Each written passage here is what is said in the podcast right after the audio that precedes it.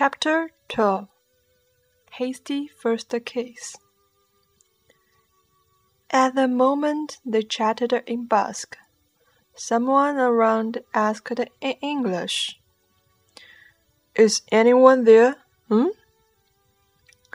Sissy wanted to see the man clearer, but Arthur had her behind him, still leaned on the column, and answered.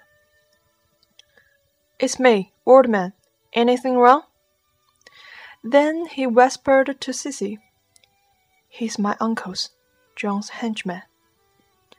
Sissy nodded in the dark, remained silent. A middle-aged nobleman came nearer, but his appearance was fuzzy in the dim light.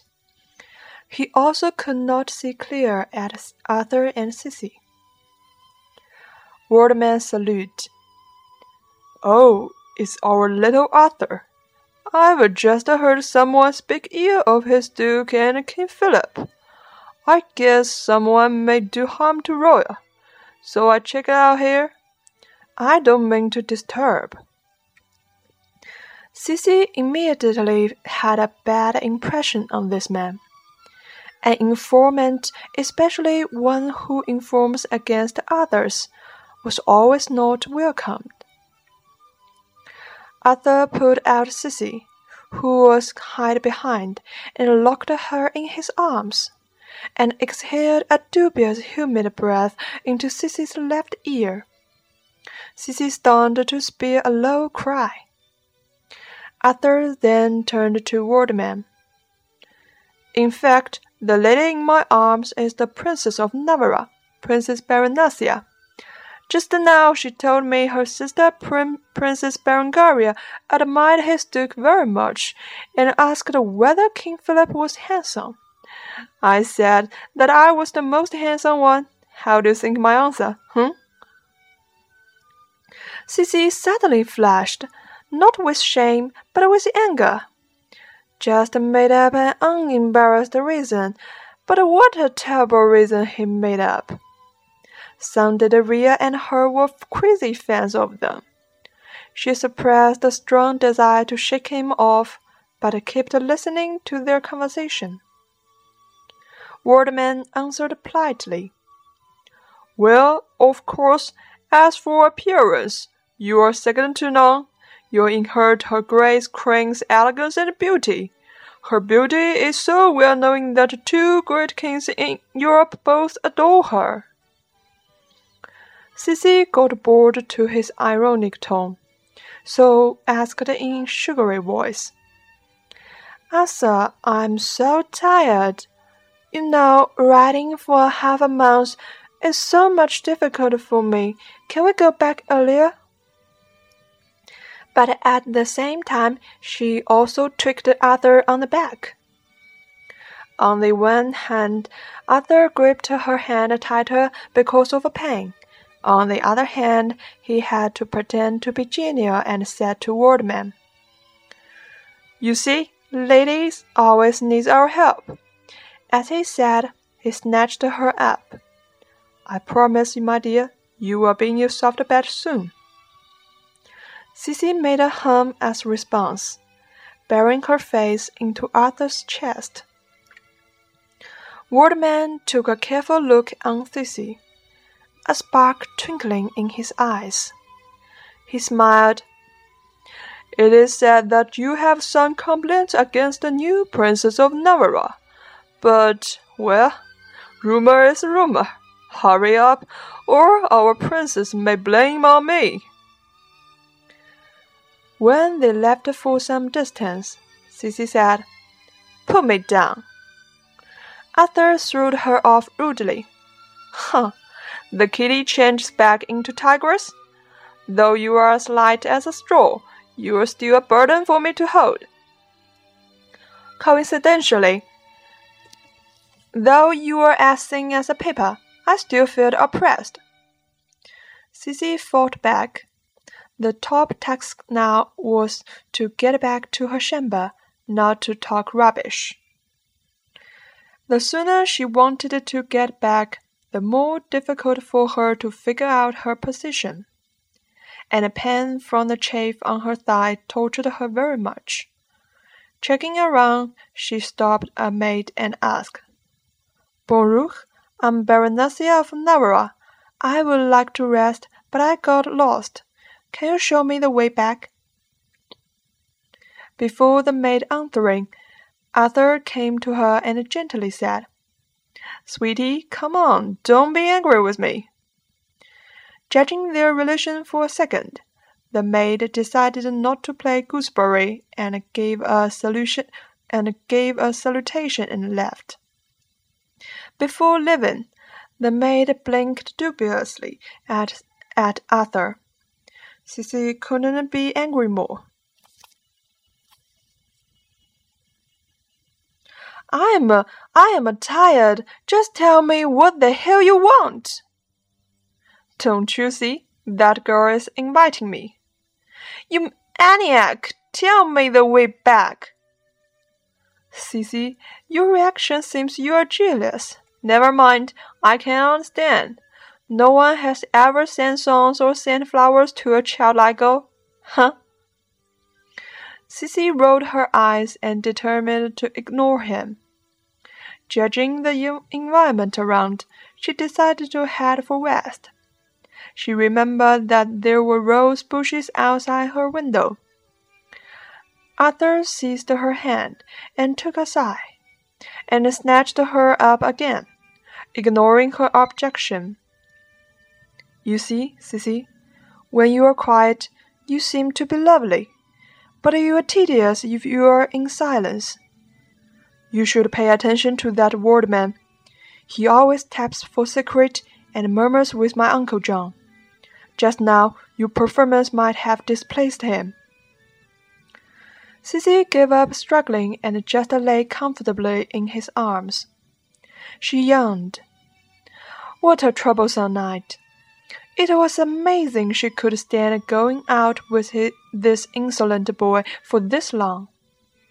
So what? What he what he can frame me up? I don't say anything offends him. The point is not what you have said. He can make up lies and frame you up without your re realization. You are Baronessa of Navarra now. You, repre you represent Navarre. Your words and performance will influence Berengaria. Understand? Sissy cleared her mind. This was politics. Though she did not want to meddle with, she was already in middle of it. I see. Well, I think I'd better keep quiet now on. I don't care how you learn the secret between his Duke and Philip II. Never disclose. Never. Because of your concern for Princess Berengaria, I allow you to live with her temporarily. But be careful, you little liar. If you do anything harmful to a princess, I will punish you immediately. Sissy powdered and numbered. Don't quick-set.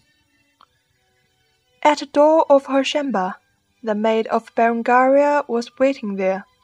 Seeing them, she said, Her princess sent me to see if her sister has fallen asleep or not. But the maid here tells me that her lady does not come back. So her princess asked me to wait here. If I had known that your grace brings her out, her princess and I would not have been worried. Putting Sissy down, Arthur flitted with the maid. Don't you wait for me. It hurts me a lot, dear.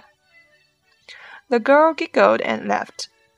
Sissy felt uncomfortable about ambiguous atmosphere, and just wanted to go back inside but Arthur stopped her again. What's wrong this time, Your Grace? Who is Don Quixote?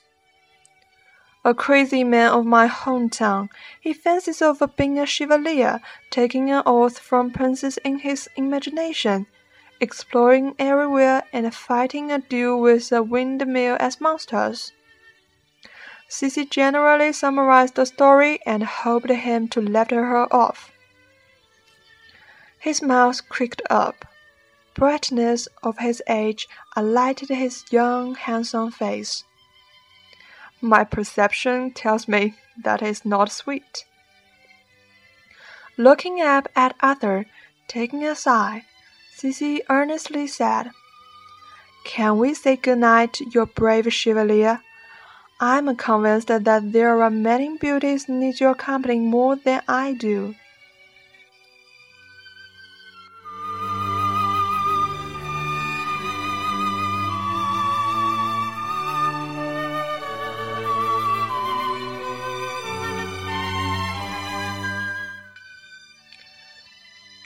The moon gleamed up. The sharp chin made her little face more fragile in the hazy moonlight. The dazzling amber eyes decorated the girl as a fairy. A kind of strange feeling hit Arthur. The slight girl in front of him was completely not as ugly as he used to think. On the contrary, she was so vulnerable and peculiar, without a sense of security, that made him wish to protect her. Her chin, her thin lips, which always made up trenchant words towards him, were now glimmering with inducing rosy gloss in the pale light. He took her chin between his thumb and index finger trailing gently to feel the silky of the skin, raising her head higher to discover the to discover the pillar in those eyes. His eyes were then wandering at the rosy lips. At that moment he was not thinking with his head, and he had to admit that he was not able to resist the temptation from her lowering his head down to her slowly. He even paused and permitted some time for her objection. However, she did not move. In fact, she was totally overcome with astonishment. Without any response from her, he believed he got permission to ask for more.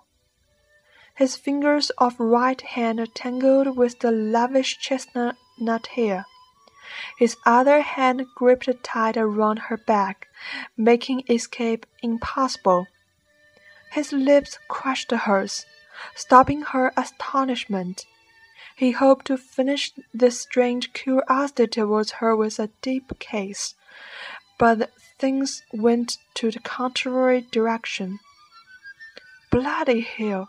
She was so soft and sweet. He wanted more than this.